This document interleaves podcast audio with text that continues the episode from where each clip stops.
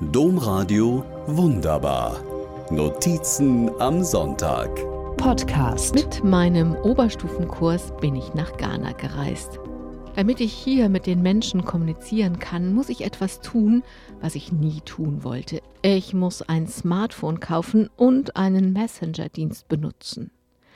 Meine Kinder haben meine ersten Gehversuche mit dem Smartphone je nach Temperament lauthals verhöhnt, mit hochgezogenen Augenbrauen betrachtet oder mir diskret aus der ein oder anderen peinlichen Anfängerinnenpatsche geholfen. Als wir in Ghana starten, komme ich immerhin einigermaßen zurecht.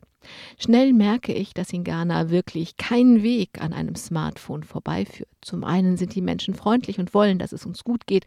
So fragen sie via Handy häufig, wie es uns geht, ob alles in Ordnung ist und ob wir was brauchen.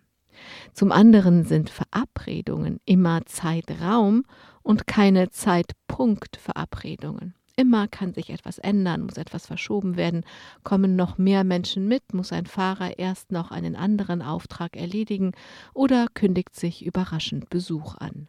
Und alles muss kommuniziert werden. So kommt es, dass ich von morgens in der Früh, Ghana beginnen ihren Tag mit Sonnenaufgang und nutzen die Stunde vor der Tageshitze, bis spät abends mein Handy checke oder es aus meinem Beutel ziehe, weil es schon wieder vor sich hingebrummt hat. Irgendwann merke ich, dass ich anfange, gestresst zu sein. Erst weiß ich nicht so recht, was mich anstrengt. Aber als ich zum x-ten Mal mein Handy nehme, weil es brummt, begreife ich, der Brummton versetzt mich jedes Mal in einen kleinen Alarm. Was ist jetzt passiert? Wer will was? Habe ich was falsch gemacht?